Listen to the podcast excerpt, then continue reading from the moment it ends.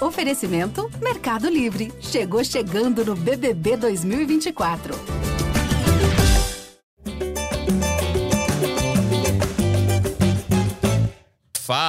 Fala, torcedor alvinegro! Tá começando o episódio 177 do podcast GE Botafogo.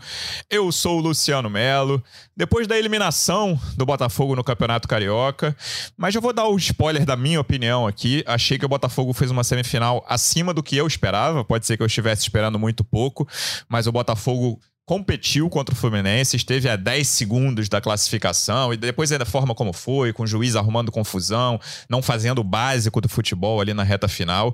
Mas o Botafogo tirou coisas boas. Acho que foi uma semifinal depois de uma fase de classificação bem ruim, mas dentro do esperado, né, de um time que tá esperando reforços, já chegaram alguns e ainda vem mais por aí. Eu gostei da semifinal. Acho que tem coisas para serem aproveitadas, jogadores ganharam confiança.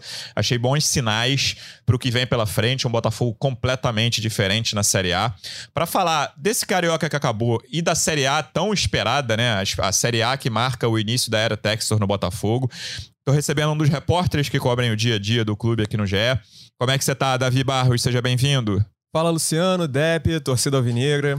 Pois é, um, um, carioca que serviu mais de laboratório, como talvez é mais que nunca, de laboratório para os jogadores do Botafogo do que as outras oportunidades, né? Tivemos até algumas, é, alguns destaques positivos e outras decepções também, mas a gente vai falando ao longo do, do podcast de hoje. É isso. Também por aqui, representante do Botafogo no projeto A Voz da Torcida, do canal Setor Visitante no YouTube. Como é que você tá, Pedro Depp? Seja bem-vindo. Fala aí, Luciano, Davi, torcedor alvinegro. Ainda estou bastante irritado porque é inadmissível você marcar um gol nos acréscimos e depois deixar o seu adversário é, fazer mais um. E aí o Botafogo acabou eliminado do Campeonato Carioca. Eu lembrei daquele jogo contra o Flamengo, né? Que o Pedro Raul faz um gol e a gente consegue Foi. tomar um gol do Gabigol ali no, nos pênaltis, né? No, no, um pênalti marcado, perdão. Quando o jogo já ia acabar, o juiz apitou o pênalti, né? Mão do Benevenuto. Né? Aquele jogo, ainda bem que eu ainda não tinha canal no YouTube, cara, porque senão eu acho que ia ser cancelado pelo YouTube. É, eu, eu, fiquei muito irritado, mas assim, pensando com a razão, né, foi até melhor para o Botafogo é, não se classificar para as finais e a gente agora vai ter mais tempo para treinar, sem conflito aí de data, né? E, e o Luiz Castro vai poder contar com todo o elenco, né? Os contratados e os jogadores que já estavam aqui. Davi, vamos começar fazendo um balanço da participação do Botafogo como um todo no Carioca. Faz tempo que a gente não começa falando do Carioca, né? A gente começa os episódios falando do que é mais importante e continua achando que o, brasileiro é muito mais importante, tenho certeza absoluta. Uhum. Mas acho que vale a gente fazer esse balanço, principalmente depois dessa semifinal. Ali no primeiro tempo de ontem, tinha muita gente em grupo de WhatsApp, em rede social, falando: pô, o Erisson vinha bem, mas hoje tá errando tudo. Ali pros 30, 35 do primeiro tempo, tinha muita gente nessa corneta, que era uma corneta justa até. O Erisson, até aquele momento, fazia um jogo bem fraco. Mas acho que o Erisson é a grande novidade, né? Algum, algumas peças que a gente já conhecia, outras que estavam bem caíram. Acho que o Canu é um que eu, que eu posso citar. Não gostei do Carioca dele e fez uma boa série bem, indiscutivelmente. Mas o Erisson, entre as novidades, foi quem melhor rendeu e num jogo importante ele rendeu muito bem, né? Uhum. Fez dois gols, deu quase fez um outro de cabeça um pouquinho antes do, do segundo gol ali. A bola chegou a triscar no travessão. Deu muito trabalho para a defesa do Fluminense, deu muito trabalho para as defesas em geral que ele enfrentou no Campeonato Carioca. Acho que foi a grande novidade e uma subida de produção, confiança para o Matheus Nascimento também, que é fundamental para o Botafogo. É, eu concordo, Luciano, porque esses dois jogadores, principalmente, né? O Matheus Nascimento pegou confiança. É, eu tava lendo matéria que o Taiwan fez também, falando desses destaques do, do Carioca, né? Que o Matheus Nascimento fez cinco gols em dez jogos, foi titular durante. É, to, em todas as partidas que disputou, ele foi titular. Então, é, foi importante para ele ter essa. essa marcar, ter feito aquele gol contra o Nova Iguaçu, aqueles dois gols contra o Nova Iguaçu que o Depeté teve que pagar a cerveja pra galera. e, mas eu acho que realmente foi essa retomada de confiança. E no caso do Erisson, eu acho que foi a melhor contratação do, do Botafogo pré-Textor, basicamente, Sim. né? Porque foram. São oito gols, ele tá empatado na artilharia do Carioca com o Gabigol. E também, ele teve muito menos minutos em campo, né? O Erisson não foi titular, na, acho que uma boa parte dos jogos, talvez na maioria dos jogos, pelo Botafogo. E justamente quando ele esteve em campo, ele conseguiu mostrar o que veio. É, fez os dois gols ontem contra o Fluminense, ontem domingo, né? A gente tá gravando na segunda. E fez um gol contra o Vasco também, lá no Maranhão. Enfim, é, ele tem mostrado serviço, assim, mostrou que é artilheiro homem-gol, né? Uma coisa, uma posição até que o Botafogo tava nessa dúvida sobre como é que ia ser pós-Navarro, etc e tal. E até a própria busca de um centroavante, talvez um pouco mais experiente, para dar um pouco mais de, de cancha mesmo para os garotos. O, até o André Mazuco falou isso na, na, Não falou exatamente de um centroavante, mas falou da necessidade, necessidade de um jogador mais experiente para o Botafogo ter é, até para potencializar os jogadores mais jovens que eles enxergam como uma, um, possível futuro aí. E também para isso, de, de, forma geral, né? Então eu acho que o Edson foi a principal é, arma do Botafogo nesse campeonato carioca. Um campeonato carioca que, por sua vez, como o Anderson Moreira foi demitido ali, não por causa do, do resultado do jogo contra o Fluminense, mas após o clássico, após a derrota para o Fluminense na, ainda na Taça Guanabara, foi um time muito. É, de transição, né? Quase como o Botafogo de transição em regatas, que a gente vê bastante no, no Twitter, assim. Pedro Depp, cunhou o termo. Então, é, é, uma coisa que o Lúcio Flávio, assim, não tinha muito o que fazer ali, né? Era meio que, ah, vamos botar aqui o time para jogar e vamos ver qual é. E aí, ontem, especificamente, no domingo contra o Fluminense, segundo jogo da semifinal, o time foi bem, assim, foi aguerrido, né? Eu acho que o primeiro tempo foi muito fraco, de todos os lados. E, e aí, o segundo tempo deu uma melhorada. Até o, o Erisson também, ele tinha tido uma chance que ele estava impedido, chutou para fora, né?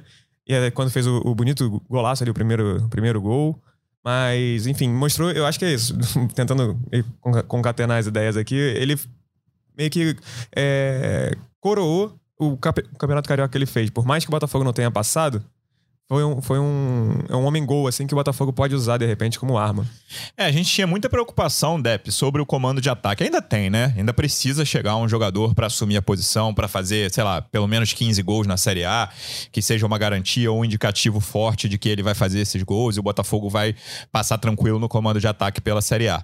Mas te, a gente termina, eu pelo menos, termino o Carioca um pouco mais tranquilo do que comecei em relação ao camisa 9. E aí, o Matheus, a gente já imaginava que pudesse ter esse crescimento, que esse Carioca seria importante, enfrentando rivais piores, né? Ele já jogou muita fogueira no Botafogo ali, aquele reta, aquela reta final do Brasileiro de 2020, aquele time horroroso. Depois 21 em alguns momentos também. Eu acho que a, a a evolução do Matheus era mais ou menos esperada, mas claro que é muito bom ver essa confirmação que ele pode ajudar. Mas o Erisson eu esperava pouco, assim, vi coisas boas, assim, eu não, não eu vi pouquíssimos jogos do Brasil e não lembro de ter prestado muita atenção no Erisson, confesso. Mas as indicações que a gente escutou quando ele chegou eram boas. Então não era, uma, não era um cara que eu quando chegou, falava, ah, esse aí não vai prestar. Mas tem que esperar, né? Eu não esperava muita coisa dele, assim. É aquela coisa, vamos ver qual é. E ele termina o Carioca falando, pô, esse cara, no mínimo, um reserva ali de bom bom nível. Acho que é no mínimo não, acho que é o que ele tem que ser. Um reserva de bom nível pro camisa 9 titular que chegue para ocupar a posição na Série A. Ele se destacou até no próprio Brasil, né? Desculpa, Débora. Uhum. Ele se destacou no próprio Brasil. Isso eu achei é, é, curioso. O time que foi rebaixado, o último colocado de Série B ali, mas que foi bem, né? Isso eu achei curioso. É, das contratações que o Botafogo fez, né, ainda na época do Freeland, eu acho que a do Erisson é, é a que mais fez sentido. Uhum. Né, foi a que mais fez sentido, tanto é que o torcedor gostou. Foi uma aposta, um jogador jovem, tinha se destacado no Brasil de Pelotas, se não me engano, marcou oito ou nove gols jogando apenas um turno, né? Forte. Agora, se eu disser que eu esperava que ele marcasse oito gols no Campeonato Carioca, eu estaria mentindo para vocês. Né? Então, eu acho que ele é, acabou é, excedendo até as expectativas do, do, torcedor, né? que viu ali um atacante que pode, como você bem disse, ser um reserva importante. É, mas é, a gente ainda precisa de mais um jogador é, mais experiente ali para a posição. Eu não sei se depois dessa atuação de ontem eles vão aguardar a segunda janela para contratar. Né? Acredito que o professor Luiz Castro tenha gostado bastante da atuação do Erisson e tem o Matheus Nascimento aí, né? É, Matheus Nascimento é muito jovem, os dois são muito jovens. Claro. Né? A gente está falando de um atacante de 22 anos e um outro de 18 anos. Né? Então acho que o Botafogo tinha que correr atrás. Né, não sei se o Zahavi, né, o pessoal pedindo demais ali para o John Texor no aeroporto. O Zahavi, queremos o Zahavi. Uhum. Né, e o John Texor meio que desconversou mas é, se não for o israelense, que seja um outro cara, pode ser até aqui no Brasil, porque é, é acho que a gente ainda precisa ali de, de, alguém mais experiente no comando de ataque, como algumas outras posições aqui a gente debateu bastante. Mas é, se alguém aproveitou essa oportunidade, a gente pode falar. É, esse alguém foi o Erisson, né? Pode citar também o Matheus Nascimento, Daniel Borges, né? O lateral que é, acabou substituindo ali o, o, Rafael, né, que se lesionou na primeira partida, fez um, um ótimo campeonato também. Né? O Canu, você até falou aí que achou que o Canu fez um campeonato muito abaixo, eu também. Mas, cara, é, acho que a gente também tem que considerar o coletivo. Sim, né? sim. É, na, naquele último jogo que o Botafogo perde do Fluminense, a, a impressão que, que, o torcedor tem ali quando vê o lance a primeira vez é que o Canu é, se afobou ali e deu um bote né, desnecessário, deixando ali o, o, o, Hugo ali inferioridade numérica, né? Aí o, a defesa, e aí o Fluminense conseguiu aquele passe e fez o gol. Mas é, a marcação dos volantes tenebrosa. O Breno e o Fabinho completamente perdidos. Né? Então é difícil é, a, a avaliar é, individualmente. e não acho que o Canu fez falta sistema, ontem. É. A gente vai falar de arbitragem mais para frente, mas não acho que foi falta dele ali. É, é, eu não acho que. Dali, eu estava do estádio, então não, não tive essa percepção, até porque nos melhores momentos, depois, quando cheguei em casa, não, não, não reprisou ali uhum. o lance. Mas então eu, eu ainda vou dar uma chance para o Canu, porque, cara, jogar num bando. E o time foi um bando, né? Ontem, no segundo tempo, que a gente realmente engoliu ali o Fluminense, pressionou, né? Os meninos ali, os, os dois volantes, que de repente, né? é, conseguiram ali impressionar até o, o Luiz Castro também. Então eu vou aguardar um pouco, porque eu acho que muita gente nesse time vai subir de produção Concordo. nessa nova comissão técnica e os reforços que estão chegando. É, em relação a outros jogadores que cresceram, tirando esses dois atacantes, estava até lendo a reportagem do Taiwan. É algum, quase, concordo com quase tudo que o Tai escreveu aqui. É, o Daniel Borges, que até o Depp citou, eu acho um jogador que se firma cada vez mais ali. Claro que tem o Saravia, o Saravia né, em, em condições normais, ele vai ser o titular da lateral direita, pelo menos até o Rafael voltar. Mas acho que o Daniel Borges não deixa, não deve nada pro. Assim, beleza, não é o melhor lateral direito do Brasil, obviamente. Mas você pega a média de laterais direitos que vão jogar o brasileiro ali, é difícil você encontrar alguém muito melhor, cara. Não sei, sim, tem, tem até dúvida, tem até dificuldade de pensar. Quase todo brasileiro, ultimamente, o Fagner ganha melhor, melhor lateral direito, né? Uma coisa quase fixa ali nas votações. Se você olhar, lá, vamos pensar os três clubes mais ricos. Ô, ô um, Luciano, hum. se o Fagner se machuca, fica três meses parado e o Daniel Borges substitui, passa batido. Exatamente. é. Tô pens é. pensar aqui nos três clubes mais ricos, né? Um tem Guga e Mariano se revezando direto ali, não acho. Guga fez um bom brasileiro ano passado, mas não acho um lateral, assim, nossa, excepcional. Marcos Rocha tá há mil anos no Palmeiras, foi muito contestado já ano passado, principalmente. E o Flamengo tá ali, tá, tá jogando várias vezes Rodinei, né?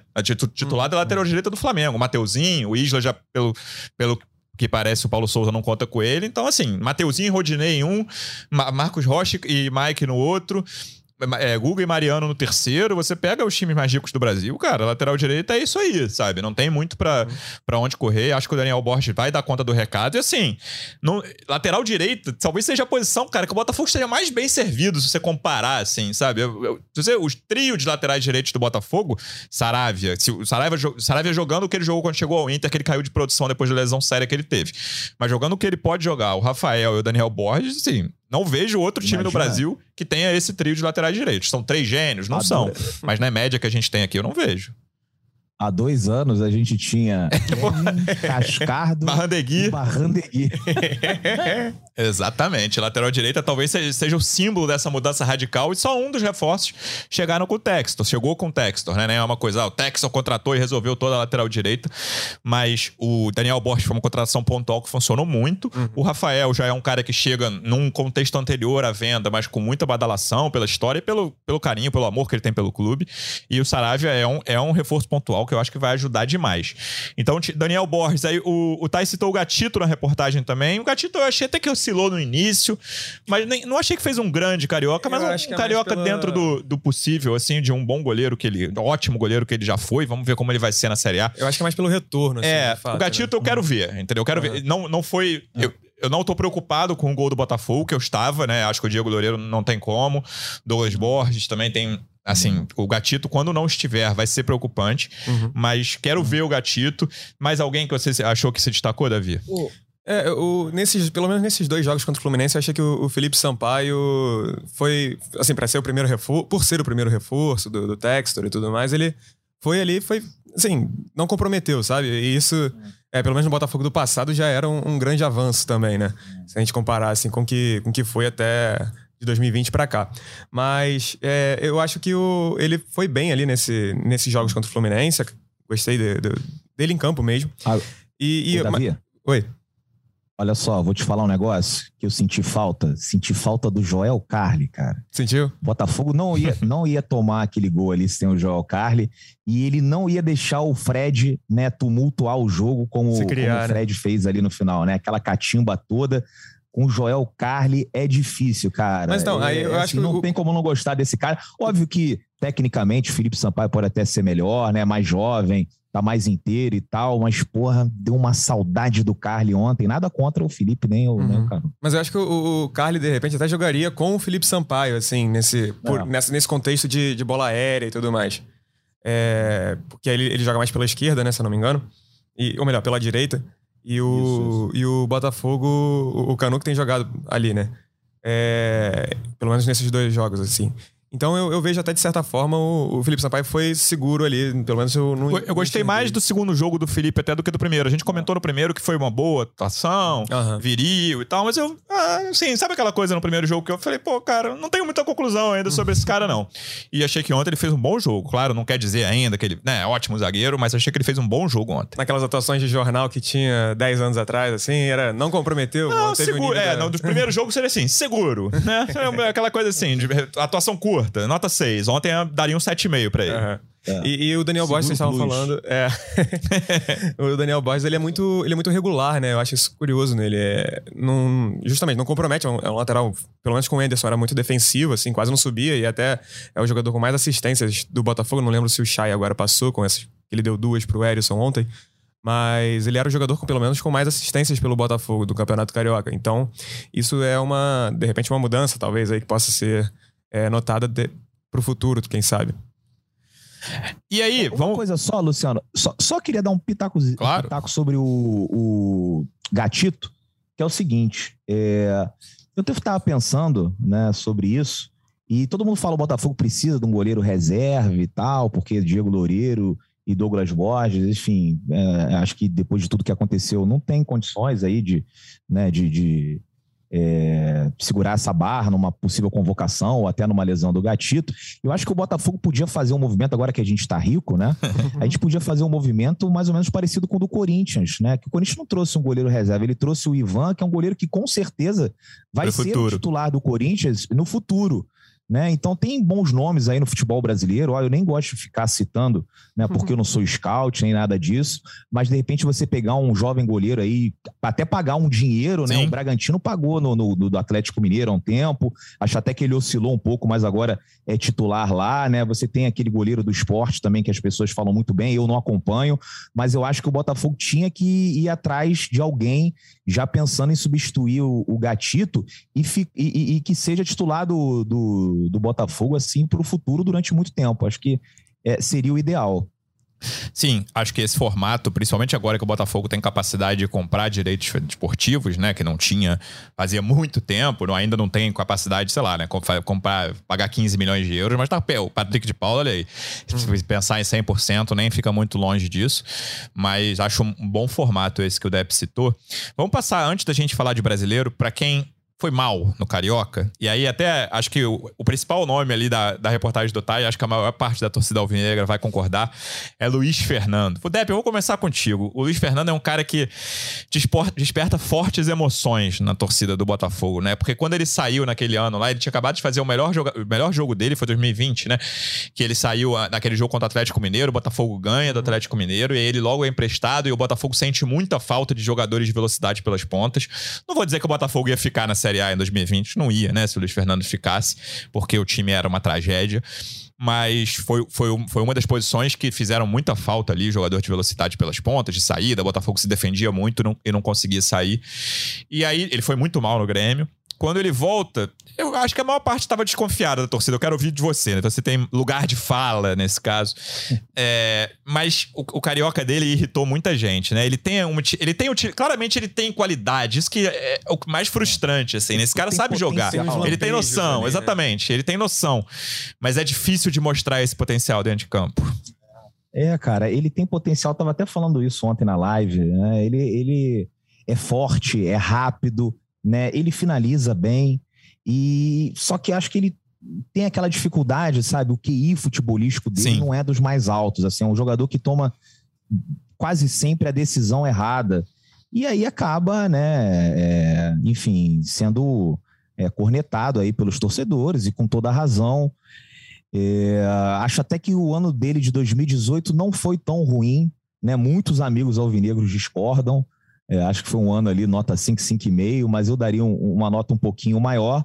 Mas de lá para cá, né, vem caindo de produção assustadoramente. Uhum. E ainda na época do Botafogo antigo, era um dos jogadores que tinham um dos maiores salários, né? E a gente não podia gastar muito, aí você era obrigado a ficar com o Luiz Fernando. Complicado, mas é, acho que é questão mesmo do. Né, de. Enfim, eu acho que é difícil, até do, do- da equipe do, da comissão técnica do Luiz Castro conseguir recuperar, porque já está com o filme muito queimado ali, né? E tem outros jogadores que, que chegaram né? O- até hoje eu li ali no, no GE que o Botafogo ainda pensa em trazer mais um ponta, né?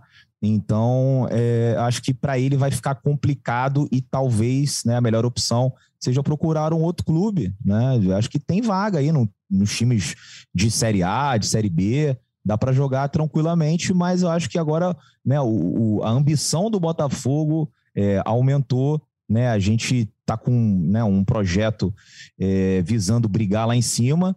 E acho que o Luiz Fernando já não cabe mais nele, mas vida que segue, né? Que vai ser feliz em outro clube também. Conseguiu até, cara, ele jogou no Grêmio, né? Jogou dois Uhum. anos seguidos, né? Jogou um ano e depois o Grêmio quis renovar. Assim, alguma coisa ele tem, né? Mas fica difícil ali na hora de, de demonstrar é, com regularidade, ele não consegue, né? Então acho que não cabe mais nesse Botafogo e acho que realmente foi um dos piores, porque foi um dos que mais teve oportunidade também, né? E não mostrou Uhum. absolutamente nada. É, eu acho que ele tem mercado, cara. Ou pra um time menor de Série A, ou eu acho que na Série B ele tem mercado nos 20. Acho que o Grêmio não vai topar pegar ele de volta, não. Mas tirando o Grêmio ali na, na Série B, inclusive os times de maior camisa, eu acho que ele tem vaga, cara. Então, veja um mercado nele aí, aí você vê o que, que ele vai jogar na Série A ou na Série B, pra onde ele for, e vê o que faz no fim do ano. Também não acho, acho zero absurdo isso, esse cenário. E aí, tira, em outros nomes, Davi, se a gente falou de lateral direita, pra mim, e eu sempre brinco aqui, já- sempre, já falei umas duas ou três vezes, que quando o Jonathan Silva chegou, voltou Botafogo, eu falei com o Depp, pô, tava uma, a, situação lateral esquerda naquele momento era horrorosa, Guilherme Santos, Rafael Carioca, eu falava, pô, torcida tá ansiosa pra reestreia do Jonathan Silva, aí o Depp falou, pô, ansioso não, cara, não tô ansioso com isso não. E aí, pra mim, eu ia falar do conjunto dos laterais esquerdos, mas eu vou até individualizar no Jonathan. Ele não fez uma grande Série B, entrou pouco ali, né? O Carlinhos depois se, se firmou no- na posição ali na reta final. O Jonathan não chegou a ter grande sequência. E aí tem a, a lesão do Carlinhos logo no início do Carioca, né? Primeiras rodadas. E o Jonathan, pra mim, tirando o Luiz Fernando, é talvez quem. A maior- Não vou dizer decepção, não esperava grande coisa dele, mas é quem mais caiu na, né, na, na balança ali, so- sobe e desce. Depois do Luiz Fernando, pra mim, foi quem mais desceu e reforçou essa necessidade, né? O Botafogo tem tudo acertado com o Marçal pro meio do ano, mas reforçou essa necessidade, cara, precisa trazer um lateral pra esse início de Série A, lateral esquerdo. Exato, o, o Jonathan não, não deu conta, o Hugo também estava voltando de lesão, é, não jogou tanto nesse campeonato carioca, então assim, e tem- teve até essa lesão do Carlinhos mesmo, que eu até acho que de repente é um cara que conseguiria segurar a onda, assim, pro meio do ano, sabe? Né, com essa. Com, com o Marçal todo acertado, mas não, não, não é o caso. O Carlinhos teve essa lesão no joelho, é, ligamento também, de joelho cruzado. Uhum. Então ele, ele não. O Botafogo precisa de alguém pra pra ali, né? Então o Jonathan realmente. Ele não deu conta, eu acho que o contrato dele termina no meio do ano, se eu não me engano. O Botafogo não deve fazer nenhuma questão de, de renovar. Então, por mais que, que seja uma posição que, que, é, que é carente, assim, o Botafogo sabe disso, é, eu acho que é a, é a prioridade pro Botafogo nesses próximos, nessas próximas duas semanas, que a janela se encerra no dia 12 de abril, né? É, dois dias depois do jogo do jogo da, da estreia do Brasileirão. Então eu acho que vai ser a principal movimentação do Botafogo no mercado. Então, pelo menos agora, né? A gente tá falando aqui dia 28 de março, então é, essa semana acredito que imagino que tenhamos algum avanço assim, porque é isso, o Botafogo tá é aquilo que a gente já vem falando há tempos, que correu atrás do- dos outros times no mercado, em relação ao mercado. Então, agora vai ter que se movimentar para algum para trazer algum jogador, principalmente para lateral esquerda. Essa ordem. Quantas vezes eu já te fiz essa pergunta, Depp? Então vamos passar para Campeonato Brasileiro agora, que é o que interessa. Você hoje é o André Mazuco, antiga. Você já passou, né? Eu já te botei no lugar de vários dirigentes aí. Alguns que não deixaram lembrança nenhuma, ou boa lembrança nenhuma, várias mais lembranças. Ordem de prioridade nos próximos 12 dias até a estreia do Botafogo no, no Campeonato Brasileiro. Lembrando que a janela fecha logo depois da primeira rodada, no dia 12 de abril. Ordem de posição aí, top 3 posições que o Botafogo mais precisa de, de contratação até o início da Série A. Lateral esquerdo, disparado, centroavante. E, e a terceira, cara, difícil, né? A terceira é difícil pensar e cravar numa. É, eu fico em dúvida se um zagueiro canhoto, um mais um ponta ou um volante. E acho que é, eu acho que eu iria de, de volante. Acho que eu iria buscaria mais um ali, porque eu não confio nem nos reservas uhum. que a uhum. gente tem ali agora. É, acho até que o Oyama, é, que assim, na minha cabeça seria um bom jogador para compor o elenco, pode fazer um primeiro turno tranquilo ali com o Luiz Castro, com, com o Patrick de Paula, né? E acho que passa batido, mas os reservas, apesar até da boa atuação dos meninos ontem, né? Eu acho que eu iria com mais um volante, um volante para ser titular, tá? O Botafogo tem que trazer reforços agora pensando no time titular, não é mais para compor, porque para compor a gente já tem. A gente já tem ali o Erisson e o Matheus Nascimento, precisa de um cara experiente. Né? Na lateral esquerda, é, a gente não tem ninguém mas o, o Marçal tá chegando na segunda janela, né? E vamos supor aí que o Hugo seja o reserva, quebra um galho aí e tá tudo certo, né? é, zaga, a única posição cara, que já chegaram dois jogadores na era Textor, né? Volante. É. Já chegaram Patrick e Oyama. Fora isso, chegou o atacante né? o Vitor Sá, chegou lateral o Saravia, chegou o Piazon, chegou o Sampaio. Mas pra volância chegaram dois e você quer um terceiro? Queria, eu queria um nome mais pesado desses aí especulados aí, se viesse um Gabriel Pires, o próprio Rafael Carioca, assim, um cara mais experiente. Mas Gabriel Pires é mais meia, não é não? Acho que é, é segundo é, volante, né? Camisa volante. 8, segundo volante, é. é. Uhum. E, e, acho que eu ficaria muito contente. É, e zagueiro a gente tem ali, tem o Klaus, né? Vamos ver se o Klaus joga uhum. alguma coisa, né? Não teve oportunidade é. no Campeonato Brasileiro, no Campeonato Carioca, Carioca, perdão, né? O Lucas Mezenga, quando entra, também não compromete muito. Tem o uhum. Carly. É, mas é, três eu botaria lateral esquerdo, centroavante e mais um volante, mais um volante para se titular, né? E, e, e, as outras aí, se viesse, pô, seria lindo também, né? Estão falando aí de Lucas Fernandes, que viria ali para né, o meio-campo também, camisa 8, às vezes pode jogar um pouco mais avançado também, estaria de bom tamanho. É, o Lucas Fernandes está bem encaminhado, né, Davi? É, é, foi o nome que surgiu desde a nossa, do nosso último podcast. A gente já tinha falado nos seis reforços certos, que já três não tinham sido anunciados ainda, mas já foram depois: o Patrick, o Oyama e o Vitor Sá. O Lucas Fernandes foi o nome que surgiu. Tem o Marçal sempre lembrando, para o meio uhum. do ano. E a gente falava no último episódio em lateral esquerdo, meia e centroavante. Será que o Lucas Fernandes é esse meia para agora ou ainda tem aquela busca por um meia de mais nome, de mais peso, ou essa busca fica para o meio do ano? O que, que você acha de pelo menos número de reforços até o fim dessa janela no dia 12 de abril? Até o fim da janela, eu acho que vem, além dos que já foram anunciados, dos seis que já foram anunciados, vem mais três. Mas aí não, não é o Lucas eu... Fernandes sendo um deles? Então, o Lucas Fernandes eu acho eu, eu não sei dizer, porque a gente tem. O que a gente sabe, assim, até conversando com gente de Portugal também, é que o, o Portimonense ele tá meio que lutando ali contra o rebaixamento, então tenta ainda ficar na, na, primeira divisão. E aí liberar um jogador do time que tá que, que é joga com frequência de lá, com frequência por lá, sim, é, é até difícil dos caras liberarem, eu acho. Então, é, até justamente, conversando com gente lá em Portugal, eu, o que me falaram era isso, que Talvez aparentemente... fique pro meio do ano. Exato. E aí até o, o cara mais de renome, eu imagino que seja mais ou menos por aí também, porque é, a gente estava falando de Zahavi, por exemplo, né? É, como para ser esse cara experiente, centroavante. Uhum. E, e ele é destaque do PSV, é artilheiro do time. Então, assim, não tem. Eu, eu acho muito quase inviável dele sair. Agora, no final da, da na reta final do, do, campeonato holandês, que é a vida. É, é, é difícil colocado. pensar. Nessa janela agora, é, é basicamente mercado sul-americano. É, né, mercado sul-americano. É difícil alguém da Europa vir agora, porque é muito reta final lá. Exato. Aí, sei lá, o Campeonato Botafogo... Argentino tá começando. Aí você contrata um cara que tá, sei lá, na quarta, quinta rodada do Campeonato Argentino. Uhum. Do Campeonato Argentino não é um drama. Brasileiro, claro, nem começou a Série A, a Série B ainda. Uhum. Mas na Europa é difícil para essa janela. É complicado, e é justamente isso. Mas eu vejo três, três reforços vindo. É, mas aí eu, eu até acho que vai ser um pouquinho diferente da, da lista do Depp. Porque eu considero assim, primeiro é lateral esquerdo, obviamente. Aí eu imagino que venha mais um ponta. E aí depende, depende meio do, do Lucas Fernandes, assim, se ele vem agora, e aí vai ser um, um meio. E aí, de repente, vem, sei lá, um, um outro cara para o meio de campo, talvez, ou então para o zagueiro, que também tinham falado que era uma posição necessária, assim, que era meio que prioridade, tá? esse zagueiro pela esquerda. Então, é, realmente, é, eu acho que seriam três reforços assim a, a vir a chegar até o dia 12 de abril. E aí, falando já do Luiz Castro, que chegou ontem, a gente tá gravando na segunda, né? Chegou junto com o Textor, não chegaram no mesmo voo, mas chegaram quase no mesmo horário, saíram juntos ali pro saguão do Galeão. O que, que você achou? Primeiro, eu vou falar até do Textor, Depp. Sobre. Vamos lá. A gente, eu falei que eu ia encerrar Carioca, mas eu vou voltar aqui. O que, que você achou do tweet e como que você acha. Pra tweet, se você estava numa caverna nas últimas 24 horas, o Textor tweetou que o Botafogo, o, o Carioca vai ser um bom torneio para o time B do Botafogo em 2023. E como que você acha, tira, com, independente do tweet, que o Botafogo deve encarar o Campeonato Carioca a partir do ano que vem? O Mercado Livre chegou chegando no Big Brother Brasil 2024.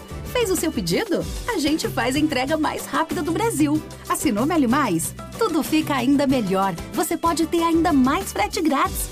E tudo isso em milhares de produtos. Chega chegando agora mesmo no app. Cara, assim, eu sou torcedor e aqui eu não preciso esconder. Claro. Né? Então eu me senti representado por aquele tweet porque eu estava muito irritado, né? Talvez se eu fosse o John Texas eu escreveria aquilo ali também.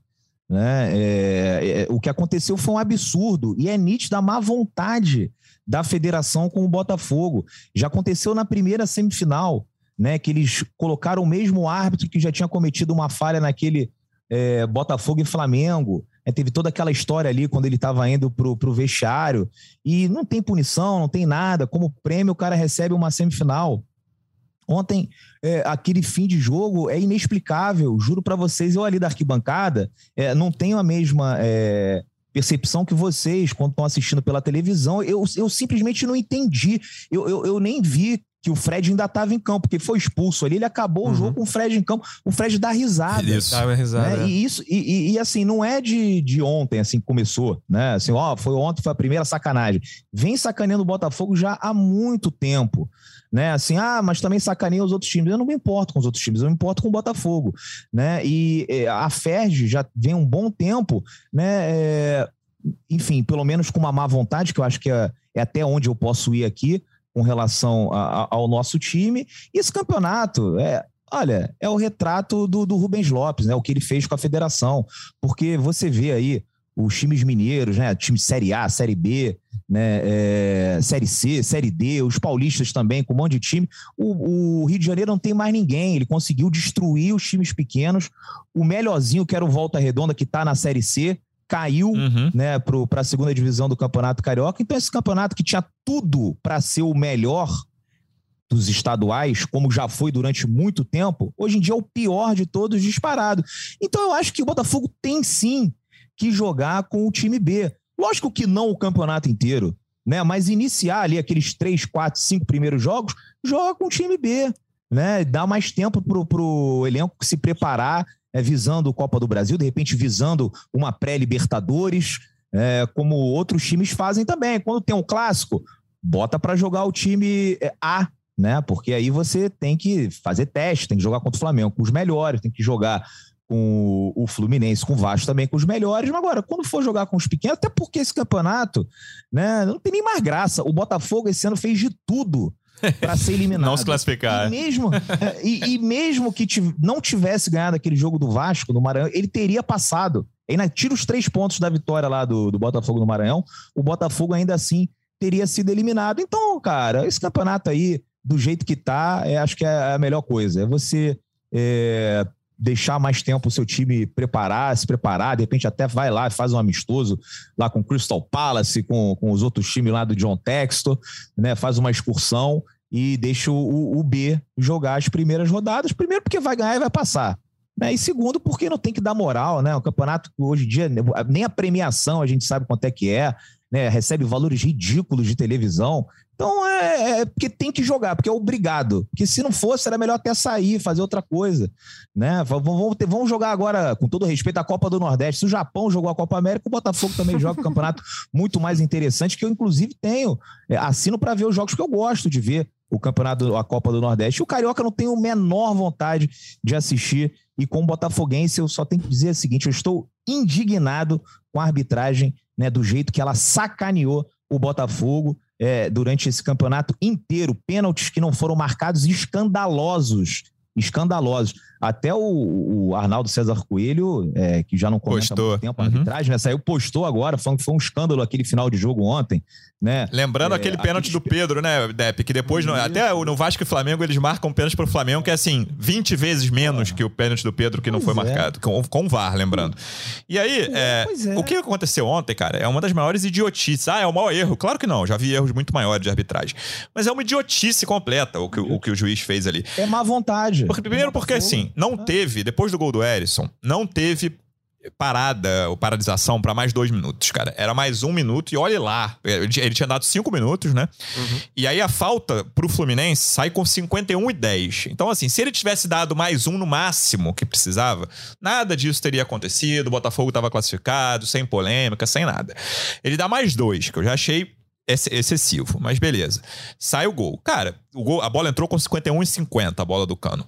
Ou você termina o jogo ali, beleza, faltavam 10 segundos, ou você obviamente deixa cobrar a falta, que foi logo depois. né? A falta foi muito logo, de- muito de- logo depois da saída. A bola vem pro Hugo, o Hugo avança, o Fred faz uma falta desclassificante. E aí o que aconteceu depois é, é o, o, o quanto o Depp não entendeu do, da arquibancada, a gente pela TV demorou a entender também, porque a câmera tava fechada no Fred. O Fred se recusando a sair de campo, o Erisson falando: vai embora, cara, sai daqui, sai daqui, apontando pra linha lateral. E aí. Você, a câmera veio e mostra o Canu correndo repente. atrás do árbitro. E o Canu e os outros jogadores, mas o Canu foi o primeiro na, no- naquela câmera fechada ali. O Lúcio Flávio já tava lá do lado do juiz. Você levou uns dois segundos, três segundos, vai lá pra entender, cara, o que, que esse cara fez? Porque é um negócio que você nem cogita na hora, né? Pô, o ju- jogador tá sendo expulso, tá foi expulso, tá demorando pra sair. Não, ele não vai terminar, nunca vi isso acontecer, né? Ele não vai terminar o jogo, não é possível. Assim, é uma idiotice completa o que ele fez. Aí eu vou, eu vou responder as perguntas que eu fiz ao Depp. Eu tenho uma dualidade de, senti- de sentimentos em relação ao tweet do Textor, que é. Eu- o primeiro, a- a- o lado bom. Eu acho muito importante que um cara, principalmente um estrangeiro que chegou, né, foi conhecer o Botafogo seis meses atrás, quando começou a negociar, com- três, tá, três, três meses atrás ele fez a proposta. O, o Textor mostra entender muito bem o que o torcedor do Botafogo está sentindo. E acho isso fundamental para quem, ao que tudo indica, vai ter um, ter um projeto de longo prazo para o Botafogo e vai comandar os rumos do futebol do Botafogo por algum tempo. Acho isso fundamental e acho esse lado bom. Qual é o lado ruim? Eu, e aí é opinião minha, eu não gosto de ver que dirigentes ou donos, nesse caso, externando isso em rede social, porque fica parecendo, na minha opinião, que ele tá jogando pra galera. Eu acho muito importante ele saber o que a galera tá pensando, mas eu não gosto, em geral, que isso seja. que ele externize isso e coloque em rede social. É, Aí a segunda pergunta que eu fiz pro Depp. Eu, o amigo, eu tava lembrando que um amigo meu vascaíno falou assim, cara, eu acho o Textor me parece mais sério que o grupo que comprou o Vasco lá, vai, vai tá em vias de comprar, né? 777. Mas eu vejo uma, uma qualidade em relação a 777. Os caras lá não são tuiteiros. Ele falou exatamente pra mim. Eu preferia um dono que não fosse tuiteiro. E aí, a pergunta, a resposta que o Depp falou sobre o Carioca, eu acho perfeito. E aí, eu acho bom o exemplo que o Flamengo faz há uns dois ou três anos já, cara. Cinco primeiras rodadas ignora completamente, assim, é sub-20 geral. É, ó, eu vou botar 30 dias de férias para os meus jogadores. O Botafogo acaba, sei lá, dia, esse ano acaba antes por causa da Copa. Normalmente acaba dia 7, 8 de dezembro o Campeonato Brasileiro. Esse ano vai acabar em 10 de novembro, mais ou menos. 30 dias de férias e 30 dias de pré-temporada completa, completa. E aí, lá em fevereiro, começa a botar, pra- assim, ó, vai jogar domingo principal, vou botar uns caras aos poucos. Vai- cara, até a, a- a reta final, até a, a semifinal do Campeonato Carioca, pra mim o time titular do Botafogo tem que ter feito quatro jogos, né? Nem, nem, todo mundo junto, bota três, bota quatro. Ninguém até o meio de março, fim de março, tem que ter feito mais cinco jogos. Eu acho que é isso. Não é para abandonar completamente, mas é pré-temporada geral, cara. Pré-temporada e faz isso. Ó, chegou na semifinal, ah, vou aqui com o meu time titular, vou ver qual vai ser, se vai ser clássico, se vai pegar pequeno. É, como o Depp falou, tem muita chance de ser clássico, porque os times pequenos foram destruídos no Campeonato Carioca nos, nos últimos anos. Então é isso, assim. Mas assim, essa, essas primeiras rodadas abandonar por completo, não vale nada que, que você achou, Davi? Tanto do, da, do tweet do Texor quanto da a forma como o Botafogo tem que levar o Campeonato Carioca daqui para frente? Eu, eu encaro, acho que mais ou menos da, da mesma forma que você, Luciano, um, com dois aspectos, assim. Um que eu acho que quando você twitta isso, quando você externa dessa forma, é, assim como o Mazuco falou que não vamos mais tolerar, não sei o que, é aquilo, é aquilo sempre de né? É, assim, é o que tem que ser feito, mas ao mesmo tempo é aquilo que você quase sabe que não vai dar em nada. Uhum. É, então, por exemplo, o, o Textor ter colocado isso dessa forma, eu concordo com você que quando você falou que é um estrangeiro falando isso, dá, acho que dá um peso maior. Eu acho que tem esse lado, mas ao mesmo tempo eu acho que é isso de, de falar: olha só, parou, hein? Acabou a brincadeira, não sei o quê. Sim. Mas que, de fato, o que, que isso vai mudar, assim? O que, que, que, que isso vai mudar no Botafogo do ano que vem? É, vamos sabe? ver como ele. Claro que ele não vai. Eu, eu lembro da gente conversar isso, no, desculpa te interromper, Davi. É. Quando, quando ele tava começando a negociar ali, início de janeiro, a gente descobrindo quem era uhum. Textor. Eu acho que as reuniões ali, seja na FERJ, seja na CBF, seja na Liga, vão ser o primeiro grande desafio desses, principalmente dos donos estrangeiros, né? Vou tirar o uhum. Cruzeiro dessa história, de, de, falando de Botafogo e Vasco, que assim, para eles vai ser um choque de realidade. Eu nem, e eu nem acho que o Textor vá arbitrar o da FERJ, né? Não, é, Mas quem, a, a, os, Braga, os enviados dele ali, vamos falar Textor, o negócio é, é pior do que a gente imaginava, o negócio é muito amador. Mas o que, que o Botafogo, com a força que tem o Botafogo, pode começar a fazer para mudar? Claro que o Botafogo sozinho não vai mudar nada nem no uhum. Rio, nem no Brasil. Uhum. Mas o Botafogo pode plantar algumas sementes ali com essa nova equipe que tem ali. Então, a princípio seria, vai ser o Jorge Braga, esse representante do, do Botafogo, né? O CEO. Uhum. E, e, eu vejo até uma, um, um, formato assim de o que, que o Botafogo pode fazer. É, eu acho que até tem relação com a própria liga do, dos clubes que pretende se formar, né? E acho que isso muda, podendo, podendo mudar o calendário, assim, de certa forma, prevendo para os estaduais, sei lá, times de. Eu, eu vi isso no Twitter, eu, não, eu, confesso que não lembro quem, quem era, de quem era a sugestão, mas times das séries A e B jogavam, sei lá, seis rodadas antes da fase decisiva, sabe? E aí que justamente com isso conseguia ter com que os clubes de menor investimento tivessem também um, um certo calendário minimamente é, estruturado ali para que não, não dependesse, não, não jogasse só de, de janeiro a, a março, basicamente. E, e, com isso também os clubes de maior investimento eles conseguiriam ter um pouco de, de resguardo dos próprios jogadores deles também, né? Então eu acho que isso, de repente, de certa forma, pode, pode ser uma. Essa, essa reformulação no calendário, acho que pode, pode ser essa, um, de repente, uma saída. Ou se não desse, continuar sendo tendo um estadual com é, 12 jogos assim de, de fase só fase inicial fica complicado. Eu acho que de repente fazer isso de colocar time sub-20, nem reserva, né? Sub-20. É total, sub-20. E aí depois colocar um ou outro aqui pontualmente, um cara que tá, que tá voltando de lesão para pegar um pouquinho de ritmo. Enfim, eu acho que é, são, tem esses dois caminhos, sabe? E não acho que o Botafogo vai abandonar por completo. Não vai ser um, um time sub-23 ou um time B, digamos assim. Mas acredito que, até porque tem uma certa rivalidade também, você querer, como o Deb estava falando, você querer pegar um Flamengo, Vasco, Fluminense, é, você quer vencer, óbvio. E então eu acho que, pelo menos assim que eu vejo, desse, ou mudando um pouco o calendário, ou dessa forma das ligas, ou então entrando mais à frente. Esse é o grande choque que vem por aí no futebol brasileiro, que é, a, a, imprensa, nós, inclusive do GE aqui, publicamos que a eleição ali do, do Edinaldo Rodrigues na CBF e até a manutenção do critério, que deixando o poder para as federações, manutenção do critério da eleição, que as federações têm, têm peso 3, os clubes da Série A têm peso 2 e os da Série B têm peso 1. Ou seja, se todas as federações juntas votarem no mesmo candidato, é. os 40 clubes podem votar em outro que o candidato das federações vai vencer. E aí a gente publicou que houve uma grande concertação ali entre federações e clubes por causa da liga.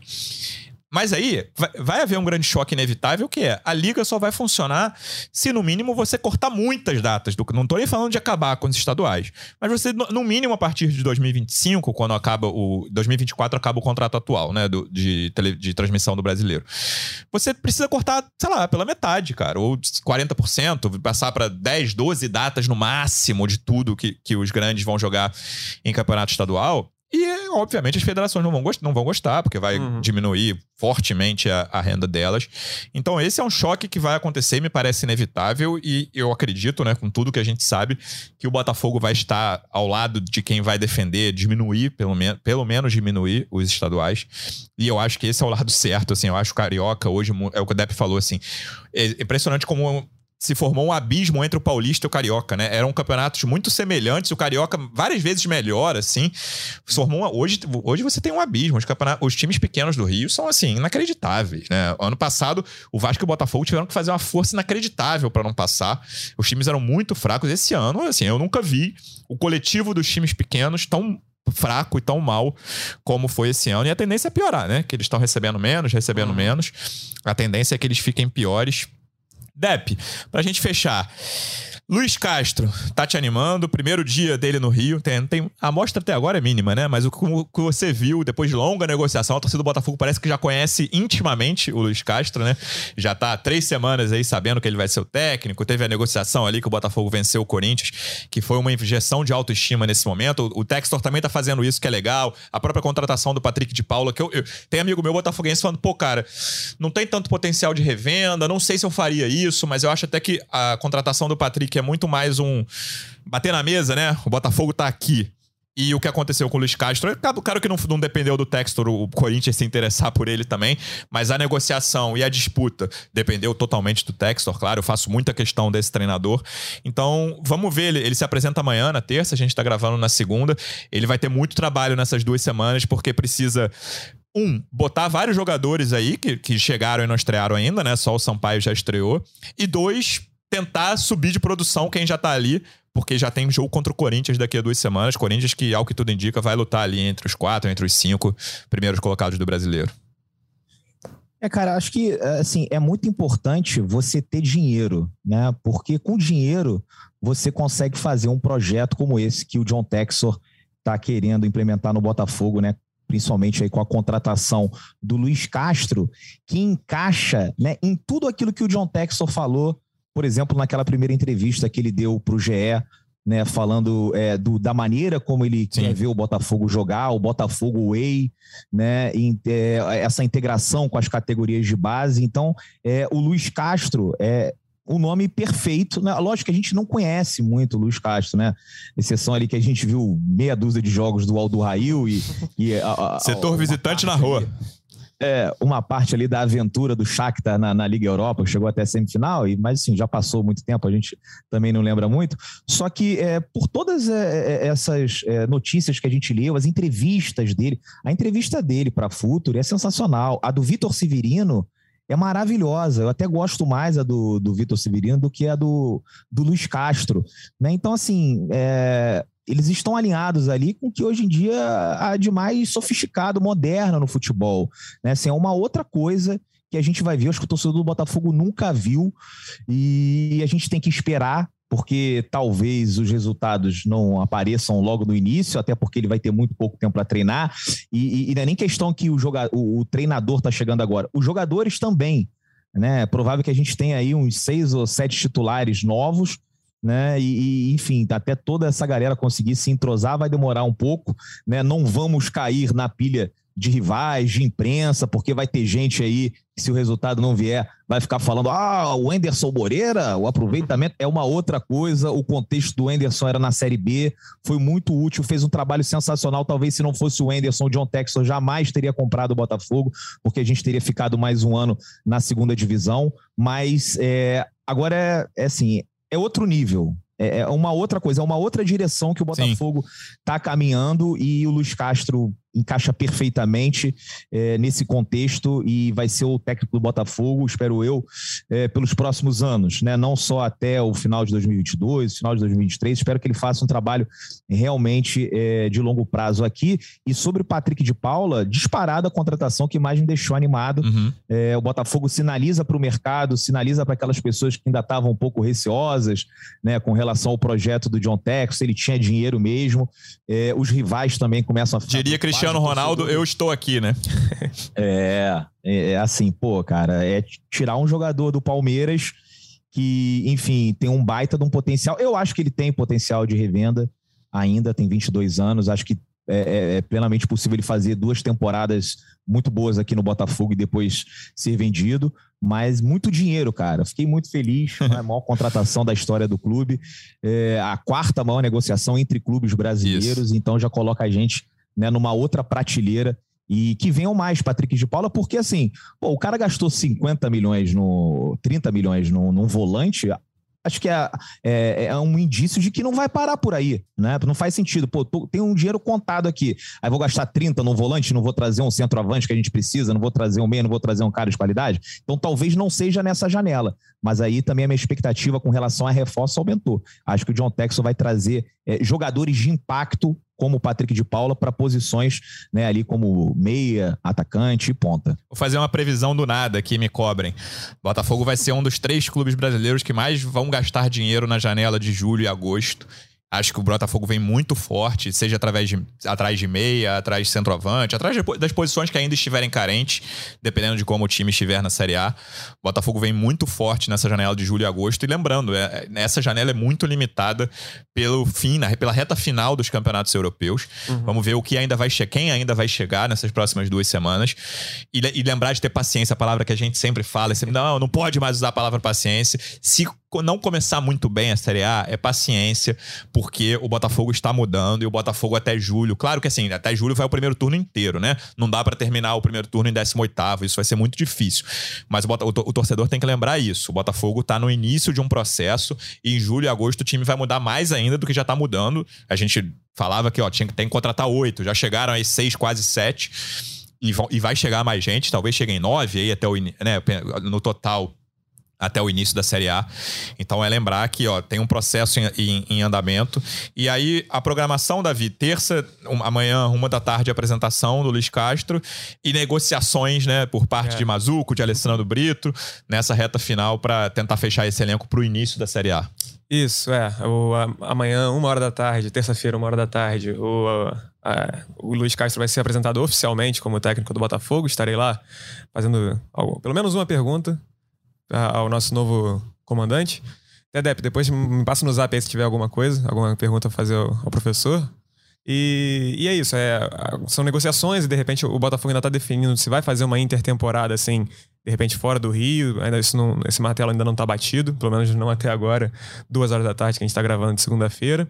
E, e, o Botafogo ainda vai ter essas, essas, duas semanas, assim, o Luiz Castro vai ter essas duas semanas para treinar o time e ver como é que vai ser esse período de treinos, assim, de, até quanto tempo, assim, de repente um mês, talvez, para ele, para o time ter a cara dele, de repente, acredito que talvez seja pelo menos por aí. Até, de repente, é uma possível pergunta para amanhã, inclusive. Quanto tempo ele, ele considera que vai ser necessário para o time ter a cara dele, assim, ou começar a, a, mostrar essas características. Então, é uma coisa que a gente vai vendo é, ao longo dessa semana, vai, vão ter essas negociações, principalmente como a gente vinha falando para as posições mais carentes. E, e aí agora é aguardar o Campeonato Brasileiro, né? A minha previsão até para o Campeonato Brasileiro é o Botafogo ficar ali, de repente, entre décimo e, e sexto, é a minha, minha previsão. É isso. Veremos o que será nas próximas semanas e a gente volta a qualquer momento, ou na semana que vem, mesmo sem jogo, ou em edição extraordinária, dependendo do noticiário do clube. Davi, obrigado mais uma vez pela presença e até a próxima, amigo. Valeu, Luciano, Depp, amigos e amigas alvinegros e alvinegras. Até a próxima. Depp, obrigado mais uma vez pela presença e até a próxima, amigo. Valeu, Luciano. Valeu, Davi. Valeu, torcedor alvinegro. Torcedor alvinegro, obrigado mais uma vez pela audiência. Até a próxima. Um abraço. Partiu, louco, Abreu! Bateu! Gol!